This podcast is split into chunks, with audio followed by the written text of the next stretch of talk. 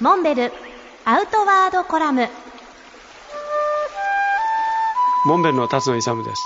今日はロッククライミングのすすめ、まあ、ロッククライミングっていうと何かにつけ少し大行で危険なスポーツじゃないかというふうに思われがちかと思いますけれども実際きちっと安全確保をロープで取ってそれなりの基本技術を身につければ誰にでも楽しんでもらえるスポーツだと思います。最近はクライミングジムという形で室内で天候に関係なく楽しめるそういう施設もどんどんできています。ロッククライミングの基本動作は何といっても3点確保というふうに言われていますけれども両手両足を使ってよじ登っていくわけですけれども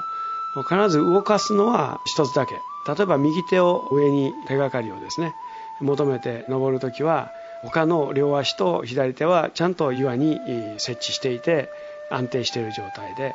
必ず1箇所しか動かさない、まあ、そうすることによって何か余震場3点で確保している1つが滑ったり外れたりしてもあとの2点で確保できると。必ず3点確保で登っていくという、まあ、これが慣れてくると無意識に行うことができるわけです。そしてまあ垂直に登るだけじゃなくって真横に移動していく専門用語ではこれをトラバースという言い方しますけれども右にあるいは左に足場を求めて手がかりを求めて移動していくとこういうことを経験していくことによって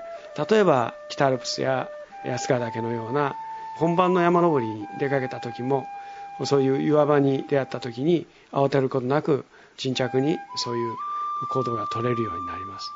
まあ、さらに上級を求めるならばロープワークロープの結び方そしてカラビナという途半用具があるわけですけれどもこういったものの操作の仕方こういったことをもし始めてみたいというふうに思われるようでしたらぜひモンベルアウトドアチャレンジ